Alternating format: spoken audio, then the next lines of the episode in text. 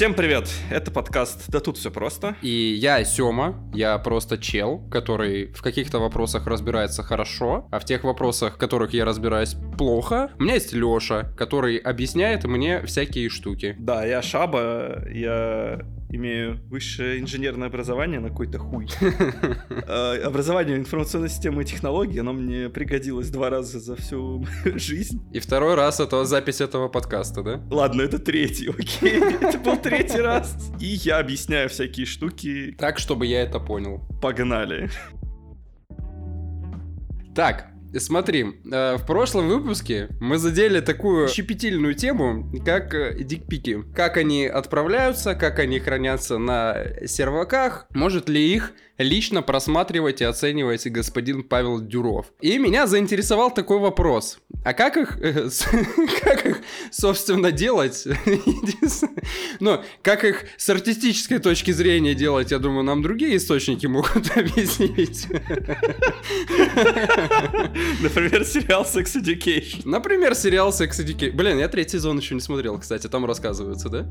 Есть да, да, это спойлер. Это Отлично. Спойлер. С артистической точки зрения, все, разобрались. Уже одна вещь какая-то конкретно в нашем подкасте. Хотите научиться делать дикпики, идите смотреть сериал Sex Education. Спасибо, спасибо, Шаба. Теперь э, меня интересует, как этот дикпик, собственно, до того момента, когда он начинает шифроваться, как он снимается. То есть, в целом, как работает фотография и в аналоге, и в цифре. Расскажи мне, пожалуйста, про это. Я абсолютный ноль фотографий. У меня батя фотоет, у меня... у меня ты фотоешь. А, я про это вообще ничего не знаю. Давай мы не будем погружаться в аналоговую фотографию, потому что это тема для отдельных двух выпусков. Это, это прям отдельная база, поэтому сегодня разберемся чисто с, с цифровой фотографией. И начинается она не с Римской империи, начинается она примерно в конце 1800-х годов. Вау! Типа я, когда research ил начал эту тему, я такой, ну, наверное, где-то в середине прошлого века. Нет, нихуя. 1896 год. Прям в циферке? Прям 1-0-1-0? Ну, не, это было еще не цифра. Да, смотри, история начинается примерно в 1860-х годах, когда появился первый факс. Но он работал с чернилами, которые проводят ток. То есть он шел по бумажке и детектировал чернила, которые проводят ток, и на второй стороне через аналоговый сигнал рисовал эту же штуку. Типа специальные чернила, специальная установка, все вот это сложно, пиздец. В массу это не пошло. Но оно еще подвергалось, естественно, там всяким физическим приколам, типа вымыванию, там, затиранию и так далее. Да, и конечно. Не годилось никак. Конечно. Ну, да. В 1896 году появляются первые публикации про фотосенсоры. Э, то есть штуку, которая может по освещенности, направленной на бумагу, считывать, есть там чернила или нет чернил. Но это публикации. А первое публично известное применение произошло в 1908 году, когда из Парижа в Лондон было отправлено фото разыскиваемого преступника. Так, а, а в чем он провинился? Есть, э, есть информация? Не, я не нашел, что именно за преступник, просто о том факте, что это было отправлено. Там маленькая заметка в газете была. Сам факт того, что по факту вот эта тема с фотографией началась в начале прошлого века, я такой, Собственно, а массовым совсем сервисом это становится только к 20-м годам, когда начинают появляться фотофаксы, когда начинают отправлять фотографии через океан в том числе. И к 30-м годам запускается прям коммерческий сервис Associated. Так, стоп, стоп, стоп. А отправляют через океан посредством посредством телефона. Ну, это все еще аналог на самом деле, но в момент, когда это все считывается, ну, это уже близко к тому, что дальше будет про цифру. Здесь про принцип важно. К 30-м годам это становится прям коммерческим сервисом Associated Press, и они начинают по подписке, ну, как по подписке, за денежку, присылать тебе факсы фоток э, важных событий. Ну, то есть, в 30-е годы факс появился, меня это просто убило. Получается, это первый телеграм-канал. Блять, еще и по подписке. Прям как наш телеграм-канал, который доступен через Paywall, ссылка в описании. За 2 доллара. За 2 доллара в месяц, да. Самое главное, что конвертация в рубли э, максимально правильная э, на сегодняшний день. Зайдите, вы не пожалеете.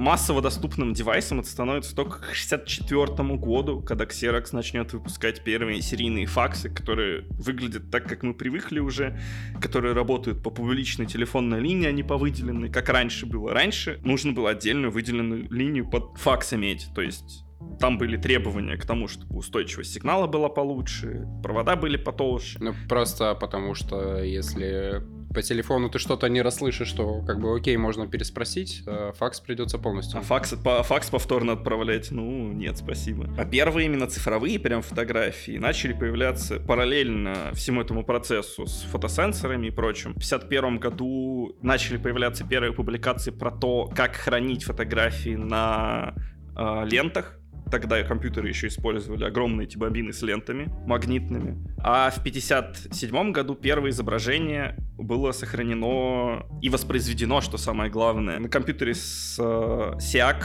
в научно-исследовательском институте в США НИСТ, который институт стандартов. А, собственно, прототипы камеры тогда были довольно ограничены и работали как сканер. Ну, то есть тебе нужно было все еще водить его по воздуху. А первый именно прототип, близкий к современным, был сделан в Bell Labs, который компания Nokia, по-моему, принадлежит. Подожди, подожди, подожди. В, в смысле, как сканер? То есть, как, э, как это работает? В смысле, водить по воздуху? Как сканер работает? Он же по линиям считывает бумажку. Вот, тебе надо также, типа, по, по линиям, как телевизор отрисовывает линии, водить сканером, чтобы картинку сделать. То есть, ты сначала э, верх кадра делаешь, потом следующую строчку кадра, потом следующую. Ну, так намного понятней. И в 69 году в Bell Labs... Nice делают первый сенсор, который похож, ну вот прям на современные сенсоры, которые мы сейчас используем каждый день. Это CCD-сенсор, который был уже сделан из полупроводников, уже, типа, использовал все на тот момент продвинутые штуки компьютеров. Например? Вычисления как раз-таки для того, чтобы посчитать информацию, которая считывается с сенсора. Э. А самое важное, что в 2009 году, ну, то есть спустя, сколько там получается, 50 лет с, с изобретения, в 2009 году разработчики этого сенсора получили Нобелевскую премию по физике за выдающиеся достижения. Дождались. Первым цифровым снимком, который массово распространился, стал цифровой снимок космического корабля Mariner 4. 15 июля 1965 года он сделал первую цифровую фотографию Марса. С тех пор цифровая фотография, ну, начала использоваться как массовая технология. Ну, еще не массовая, не для конечного пользователя, а для исследовательских целей, но все равно. Уже стала вещью, о которой знают все, а не только научные сотрудники. А первая близкая к коммерческой камера появилась только в 75 году, то есть через 6 лет после того, как этот центр изобрели. Сделали ее в компании Kodak. Весила она чуть-чуть меньше 4 килограммов. Писала картинку на кассету, опять-таки, но уже не на огромную эту бобину, а на маленькую кассету. Имела фантастическое разрешение в 0.01 мегапикселя. Это, если что, 10 тысяч пикселей. И делала фотографию 23 секунды. Йоу. Вот это выдержка. В основном у людей, которые пользовались э, вот этим вот чудом техники. Ну, да, это еще не похоже на коммерческую штуку, которой можно пользоваться всем, но это уже было похоже на какой-то готовый продукт, и это можно было уже покупать и использовать. Какими-то костылями, то есть там обязательно три ножичка какая-нибудь, но уже можно. Снимать, я не знаю, там сидячих людей, снимать панораму какую-нибудь, уже можно. Собственно, вернемся к самим сенсорам и тому, а как они работают. Сенсор — это такая пластина условно, на которой куча-куча маленьких сенсоров пикселей, которые в себя поглощают фотоны, которые прилетают на них, и определяют освещенность этой зоны картинки. Ну, то есть через линзу вся эта картиночка проецируется, как в камере обскуре, на вот этот квадратик сенсора, и пиксели определяют, какая часть этой картинки насколько освещена. То есть э, каждый пиксель говорит, вот, вот, вот здесь на меня сейчас светит ярко. Следующий пиксель говорит, на меня, ну, чуть-чуть э, поменьше а, яркость светит. Вот, да, да. Вот, и CCD-сенсоры, они как работали? Они по строчке начинали с этих пикселей считывать информацию через усилитель, там сложная схема с тем, как эти данные передавались, потому что сами пиксели еще и были проводниками, которые эти данные через себя, через всю эту ячеистую структуру передавали на выход. Это могло как-то влиять на итоговую информацию? на самом деле оно, ну, так хорошо было сделано за счет того, что все усиление сигнала происходило на выходе, вся обработка, что шумов и потери каких-то данных было на самом деле минимальное количество. Но это жрало очень много энергии, потому что сами пиксели были пассивным инструментом. Ну, то есть тебе надо питание на него подать, чтобы он начал работать. Но, типа, картинка получалась более классной, чем у современных э, сенсоров. И вот к 80-м годам на сцену выходит идея активных пикселей, потому что полупроводники стали уже достаточно маленькими, достаточно дешевыми. Мы запихиваем всю электронику в один пиксель. Если раньше мы считывали через ячейку и обрабатывали данные на выходе, то теперь пиксель какую-то обработку базовую делает в себе за счет питания, которое на него подается. Опять-таки, он все еще активный, все еще из-за питания, но питание теперь надо подавать намного меньше, и пиксель сам какую-то работу сделает. Плюс считывание данных стало намного быстрее, потому что ты обращаешься не к э, строчке пикселей, а к прям конкретным пикселям, и просто от того, насколько быстро твоя штука на выходе обрабатывает данные, ты можешь сам обращаться к следующим пикселям. Ну, то есть, э, типа, раньше обращалась э, к строчкам, и после этого, типа, в каждой строчке проверялся каждый пиксель, а здесь весь массив одновременно, или как? Ну, смотри, весь массив одновременно нет, оно все еще считывается построчно, просто ты можешь поменять железку, которая занимается обработкой данных на выходе, сделать ее чуть быстрее и за, ну, типа, обращаться к этим данным быстрее. Есть дорогие камеры, которые умеют считывать сразу со всего сенсора, они там в кино используются, но в дешевых камерах, таких как мобильные там, или вот как у меня камера дома лежит, если ты во время съемки поведешь камеру быстрой стороны в сторону, то у тебя объекты в кадре начнут диагонально искривляться, наклоняться. Это вот называется rolling shutter эффект. Это как раз таки из-за того, что у тебя верхняя строчка считывается раньше, чем считывается нижняя. И у тебя получается небольшая задержка, и может получиться съехавшее изображение. Это та штука, которая, которую лечит вертикальная синхронизация как раз, насколько я понимаю, да? В том числе, но там разные методы есть. Есть вот считывание моментальное, есть э, то, что типа восстановление из предыдущих кадров, как раз синхронизация. Вариантов много, как эта картинка чинится. Но мы сейчас здесь про считывание информации. Учитывая то, что ты говорил только про яркость пока на данный момент, у меня вопрос, э, который вот уже минуты три не дает мне покоя. А что с цветом? Если пиксель получает информацию, что «А, и мне ярко», то э, как он получает информацию про цвет, собственно. А никак он не получает. В этом весь и прикол, что сама по себе матрица сенсора, она получает только яркость. Поверх этой матрицы наложен цветовой фильтр. На каждый пиксель попадает только свой цвет. Самая популярная эта тема. Брюс Байер придумал в 76 году, сотрудник Кодека. Он предложил RGGB мозаику. А почему RGGB? Вот. Э, пиксели, они квадратные, у тебя всего три цвета, которые ты хочешь считывать. Ну, то есть треугольники не получатся. И надо как-то что-то что-то с этим придумывать. Да. И, собственно, Байер пошел к тому, как устроен человеческий глаз. И если мы посмотрим на количество колбочек цветовых, которые есть в человеческом глазу, то зеленых больше из-за того, что наши предки любили собирать штуки в траве, но не любили, когда их убивают хищники в траве. То есть зеленый цветом нужно было отличать намного чаще, чем все остальные. Поэтому зеленых колбочек в глазу больше, чем э, красных и синих. Мне все еще кажется, что на самом деле, вот у всех был этот прогон в детстве, что все на самом деле видят цвета разными. Я вижу условно то, что ты считаешь зеленым красным, но мы вот договорились, что вот эта вот штука называется зеленым. Ну да, у меня, у меня тоже часто этот прогон происходит, еще учитывая, что я не все цвета различаю. Но вот, собственно, он предложил эту мозаику. Появилась проблема. Вот у нас есть красный, синий и два зеленых пикселя. Вот собрали мы с них информацию, но мы не знаем, чё, какой цвет был в соседнем пикселе. Ну, то есть мы считали зеленый, а соседний синий. А какой там зеленый был? И, собственно, здесь появляется целая проблема, потому что если ты просто сложишь картинку из разных цветов, ну, картинка у тебя хорошая не получится. Тебе нужно разобрать эту мозаику по цветам и как-то аппроксимировать значение вот этих соседних пикселей. Самый тупой алгоритм, он просто берет два соседних пикселя одного цвета и среднее херачит между ними. Выглядит это, ну, ну, так себе. Я смотрел примеры, когда research ил. Поэтому все более-менее умные программы, которые там есть и в камерах, и в фотошопе, там, или в любой другой программе, где вы с равками работаете, они используют более сложный алгоритм, который использует, типа, область пикселей вокруг для примерного понимания, какой там цвет должен быть. То есть берется не, не два пикселя просто, и между ними средняя находится, а... Да, типа берется прям область вокруг, веса какие-то присваиваются разным пикселям, и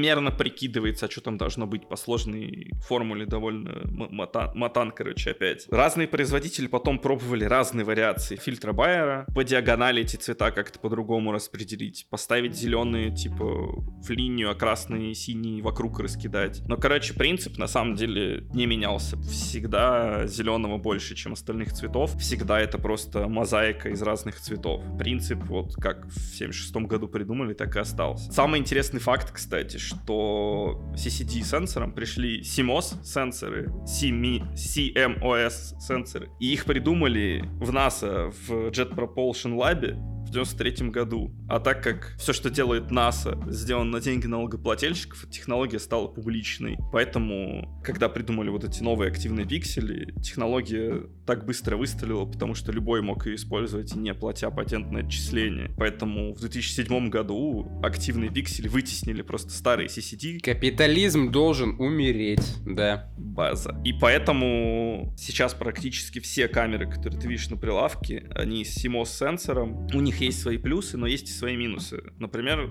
CMOS сенсор из-за того, что в нем часть процессинга происходит в самом пикселе. Для этого нужно подать питание, для этого нужен усилитель сигнала. Здравствуйте, а вот и цифровые шумы. И, собственно, когда ты делаешь темную фотографию в темном месте, у тебя есть такая штука, цвета рандомные откуда-то появляются. Это вот как раз-таки особенность этого сенсора. И сейчас в фотосообществе, я не знаю, откуда вообще это взялось, чуваки ищут старые мыльницы с CCD-сенсорами, потому что, типа, картинка была более ламповая. И если пленочную фотографию я серьезно понимаю, то вот это, окей, окей, никого не будем осуждать, каждый, типа, делает, как ему нравится. Ну, слушай, так как я чуть-чуть э, все-таки связан со звуком, все украшалки, так или иначе звуковые, они связаны с тем, чтобы исходный чистый, хороший сигнал как-то изговнякать, потому что человеческому уху приятны вот эти вот искажения всякие, э, которые,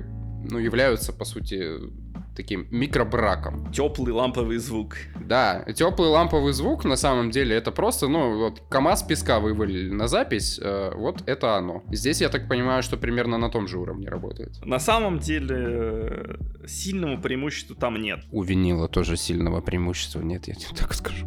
Единственное место, где CCD-матрицы прям выигрывают с разрывом, это медицинские всякие отрасли, это космос, конечно же. Где просто большая точность необходима.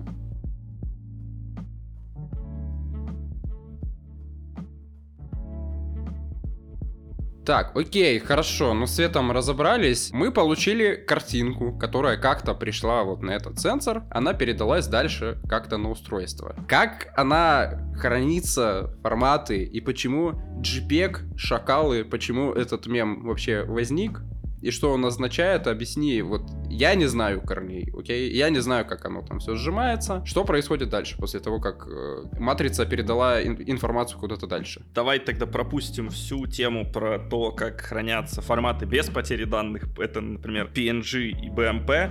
Ну, то есть, на самом деле, там ничего интересного, там просто история про то, как сжимаются вообще данные, там, так же, как в zip-архивах, это не особо интересно. Мы сейчас тут поговорим про группу стандартов JPEG, которая вот стала как раз-таки этим мемом про шакалов. Попытаюсь объяснить, почему эти шакалы появляются. На самом деле, вся магия JPEG строится примерно на том же, на чем строится магия MP3. Эм ну, чтобы тебе было понятно. Угу. Человеческое ухо, так же, как не слышит все звуки, так же и человеческий глаз не видит все, что ему показывают. А также больше 24 кадров в секунду. Ну, типа того. Если ты поставишь далеко от себя какую-то штуку с текстом, у тебя текст просто сольется в цветовое пятно. Ты же не будешь различать буквы маленькие. Ну, у меня минус один, я нормально, да, мне и представлять не надо. JPEG использует этот хак того, что человеческий глаз плохо различает резкие изменения в маленьком масштабе. И как он это делает? Сначала он разбивает картинку обратно на цвета. Это может быть RGB или то, что используется почти везде.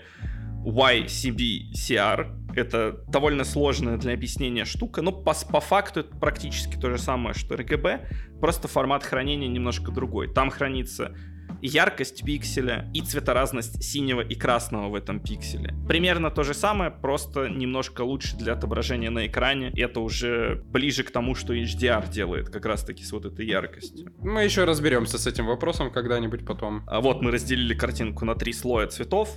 Теперь мы делим картинку на блоки 8 на 8 пикселей и берем таблицу, которая прям есть в стандарте JPEG. Там есть 64 паттерна. Первый паттерн это просто белый пиксель.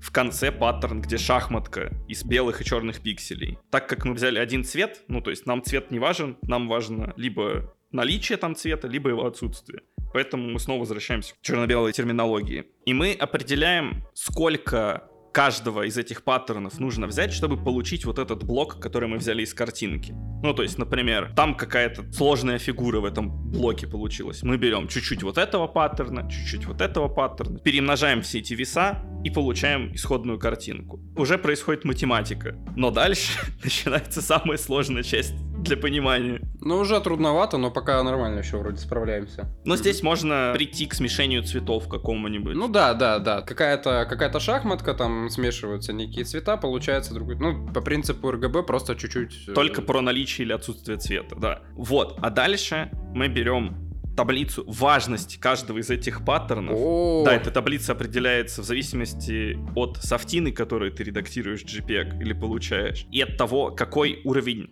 качество установил пользователь. И как раз таки перемножая вот эти 64 веса паттерна, которые мы получили, ну типа, сколько нужно сложить, на вот эти важности, мы получаем таблицу из готовых весов паттернов, которые мы будем хранить уже в, собственно, файле. И так получается, что все вот эти сложные паттерны имеют там довольно низкую важность. И поэтому почти вся правая нижняя часть таблицы, а мы берем таблицу 8 на 8, чтобы было понятно. 64 это 8 на 8. И если слева сверху у нас вот просто белый, 100% этого цвета, то справа снизу это как раз таки шахматка. А вверх и вниз идет типа усложнение паттернов по x и по y. Вниз идет зебра горизонтальная, вправо идет зебра вертикальная. И оказывается, что все эти веса, которые справа снизу, сложный паттерн, имеют вес 0. А то есть нам их не надо хранить, мы просто напишем, что вот какое-то количество клеточек есть с данными и куча нулей. Компьютер отлично хранит ноли, они не занимают места. Особенно при сжатии. Мы просто можем игнорировать это пространство и написать, вот столько-то там нулей было. И все, и компьютер это поймет. То есть э, я на данном этапе понял ли я правильно? И компьютер пытается сжать изображение так, чтобы, ну, это было примерно похоже на то, что было. То есть уже теряется какая-то конкретика информации. А потом, когда он решает, что это похоже на нули, он такой, ну и нахер эти данные, я не буду их хранить. Да, и собственно, если ты возьмешь данные из первоначального шага, когда мы паттерны посчитали, и попытаешься восстановить ее из паттернов оригинально, ты получишь 100% такую же картинку, как она была. Но, когда ты прогонишь ее через вот эту таблицу важности, при восстановлении ты получишь близкую картинку. И чем меньше стоял параметр качества, и чем меньше софтина хотела занять место, тем больше это будет похоже на квадрат 8 на 8 одного цвета. Ну, то есть разница на самом деле в весе между качественной картинкой и некачественной будет в 10-20 раз. Но за счет этого мы теряем огромную кучу информации внутри. Да, на самом деле, потеряв даже где-то где поставив качество в середину, ты все еще будешь понимать, что на картинке изображено. Ты все еще будешь понимать какие-то даже детали, возможно. Просто они будут размыты, они запикселятся. А если ты совсем в ноль выкрутишь, ну уже да, уже будет прям потеря данных, ты не сможешь восстановить. То есть это не скорее не про сжатие, а про игнорирование ненужных данных. Да, да. Ну то то есть, зачем тебе высококачественная картинка на экране телефона, ты будешь смотреть ее все равно маленькую. Ты не разберешь маленькие детали. Поэтому алгоритм такой, давай-ка все сложные паттерны уберем и оставим только простые. Бац, ты смотришь, на самом деле ты разницы не заметишь, если ты не будешь вглядываться. Но это не история про обычное снижение разрешения картинки. Да, это история именно про то, чтобы упростить данные для хранения для компьютера. Ну, собственно, весь алгоритм сборки обратно идет полностью в обратном порядке. То есть в начале файла хранится вот эта таблица важности, мы перемножаем эти данные, в том числе на ли, точнее делим уже на, на эти числа, Потом мы берем вот эти паттерны, 64 штуки, которые определены в стандарте. Через математику складываем вот эти веса и получаем примерно исходные вот эти 8 на 8 пикселей и обратно складываем картинку и вот эти цвета тоже друг на друга накладываем. Хоба, мы получили исходную картинку, ну почти как она была исходная.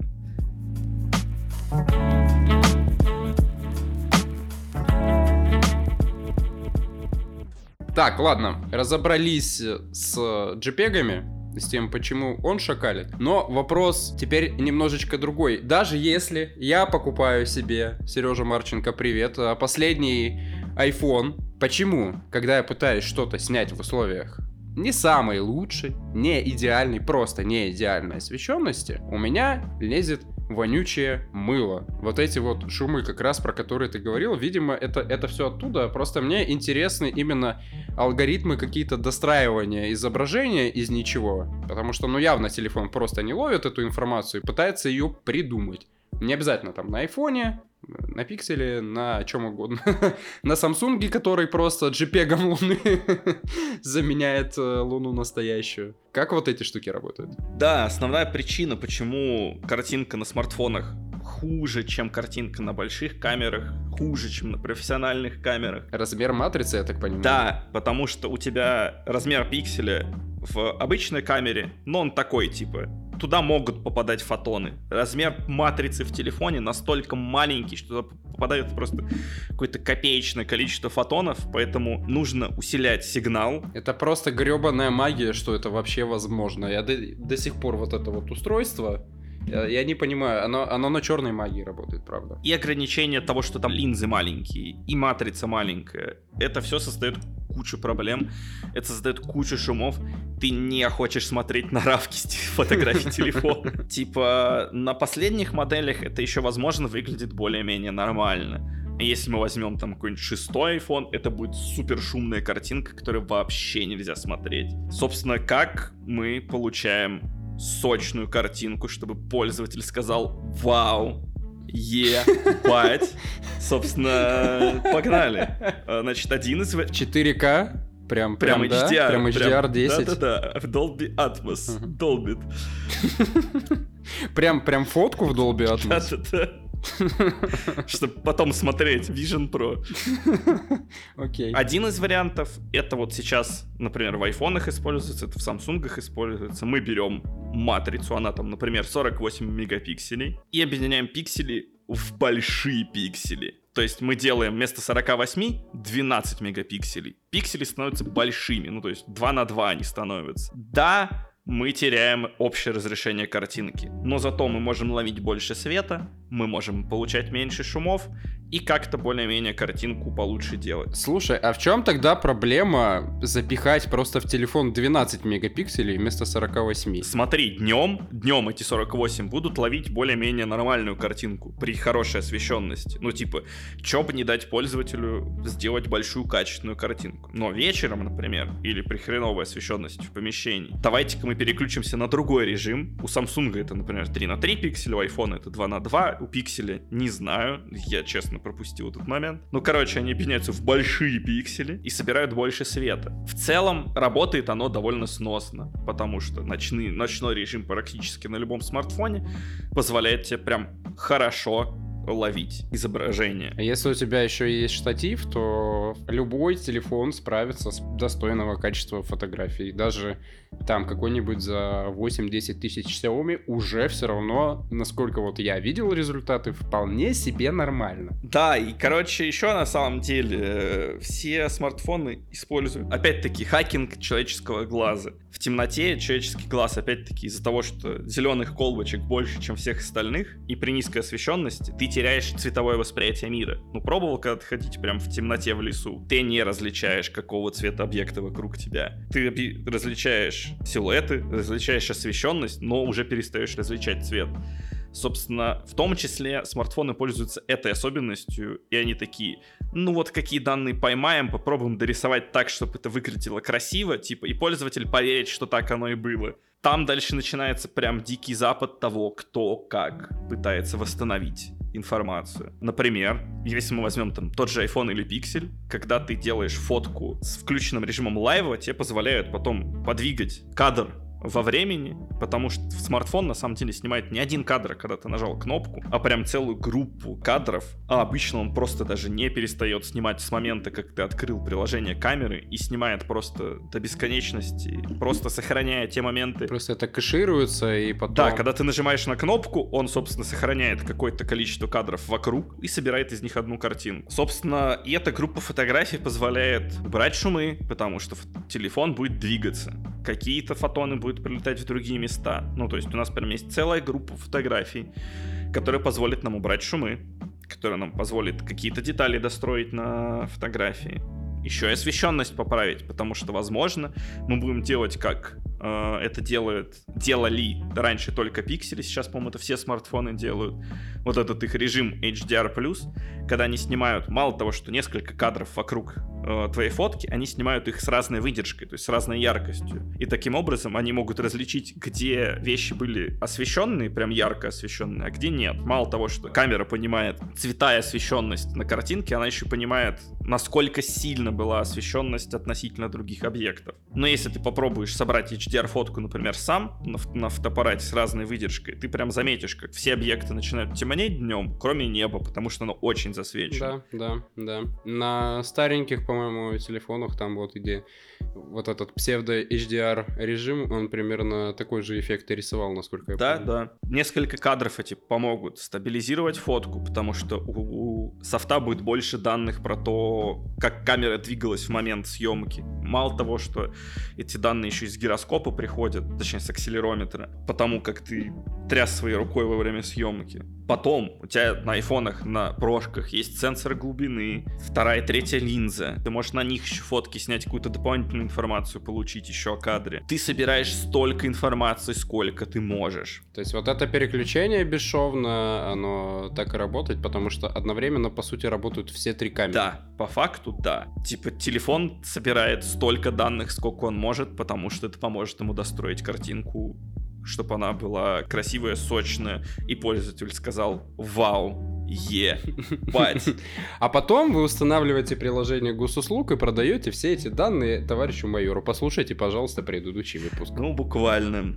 А дальше, в самом конце, когда мы уже там убрали тряску рук, убрали шумы, еще что-то поделали, все еще у нас есть ограничение того, что пиксели все еще маленькие и не ловят детали на большом расстоянии особенно. И сверху всего вот этого комбайна куча обработки мы еще применяем что-то похожее на DLSS. Ну, то есть мы прям буквально начинаем обрабатывать картинку через нейросеть, чтобы елочки были с большим количеством ветвей, они различались чтобы у машинки было больше колес, все четыре, а возможно больше, я не знаю, сколько колес у вашей машины.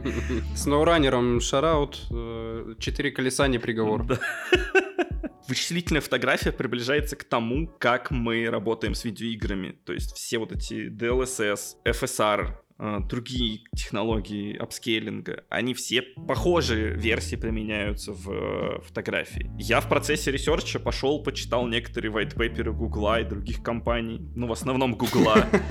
А, Вы понимаете, какая тут подготовка к этому подкасту вообще происходит? И на самом деле там столько мотана и столько всякой сложной обработки кучи этих данных, что это близко к тому, как видеоигры собирают кадр за 16 миллисекунд, чтобы выдать вам картинку в 60 FPS. Это, кстати, возможно, будет в каком-то из будущих выпусков. Я так понимаю, что тут обратный скорее процесс. Сначала это фотографии начало применяться, а потом уже в динамике. Нет, просто смотри прикол. В динамике, когда в игре это у тебя есть, игра тебе может дать информацию о глубине. По соседним кадрам. Не-не-не, у тебя игра еще может сообщить движку отрисовки про глубину картинки, какой объект на каком расстоянии находится. То есть у тебя есть куча мета-информации вокруг, ну, о том, что в кадре находится. Это все еще 3D-сцена, только в отличие от э, того, что я снимаю на телефон, абсолютно все данные есть уже в готовом виде, которые... Ну... Да, а телефон пытается эти данные восстановить сам. Например, то, как работает портретный режим э, в айфоне. Ну, то есть он пытается сделать эффект боке, как будто ты снимаешь на линзу с э, очень открытой диафрагмой, но, типа, он просто делает размытие вокруг объекта, который он может восстановить по глубине. Причем очень плохо работает с длинными волосами и с очками, просто ужас. Ну, со временем все лучше и лучше. Типа, вспомни, что было там, когда эту штуку только добавили, и сейчас. Разница очень большая. Уже даже обычные дешевые вебочки с nvidia вот этой э, тулзой, которая работает, подключаете любую камеру, включаете ее, она вам замыливает фон, уже, кстати, не так парашно, как это было раньше, меняет там его на что вам угодно. И в целом даже волосы ваши ну, практически не режет. Ну, на маке теперь до этого даже утилита не нужна. Это прям теперь э, в OS встроенная фича. Ты можешь, подключившись куда-то с вебкой, прям тыкнуть в системные настройки вебки, фон поменять, размыть его, включить вот эти кринжовые эффекты, когда он реагирует на большие пальцы. А поверх всего вот этого массива, что я сейчас рассказал, еще каждый производитель по вкусу уже добавляет свои какие-то обработочки. Типа, сделать цвет чуть насыщеннее. Добавить на фон фотографию Си Цзиньпиня. Ну, тут зависит от страны, да, в которой производитель помимо того, что у тебя куча софтовой обработки, у тебя может быть два телефона с одинаковыми матрицами, а на самом деле пиксели и в айфоне один производитель матрицы для камеры, но картинка на них будет очень разная из-за того, как обрабатывается картинка, какие вот эти по вкусу штуки добавляются. Ну, то есть в айфоне у тебя даже есть настройка вот это, как ты хочешь, чтобы выглядели твои фотографии. Знаменито Apple решила за тебя, как тебе удобнее пользоваться. Ну и, соответственно, все остальные производители тоже делают абсолютно так же, но почему-то говнят именно Apple. Ну, потому что у остальных производителей настройка того, как это выглядит в каком-то виде была сразу, а Apple ты добавил только спустя какое-то время. Ну, Apple решила, что тебе будет удобно на их телефоне телефоне это настраивать, и они добавят.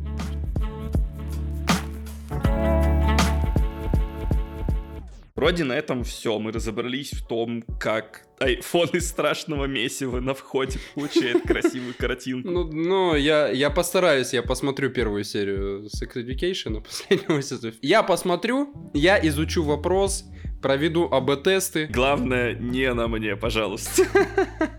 Подкаст, да тут все просто, для вас сделали Шаба и Сема. Сценарий Шаба, обработка звука Сема, монтаж Кристина Биткулова. Привет, Кристина. Привет, Шаба.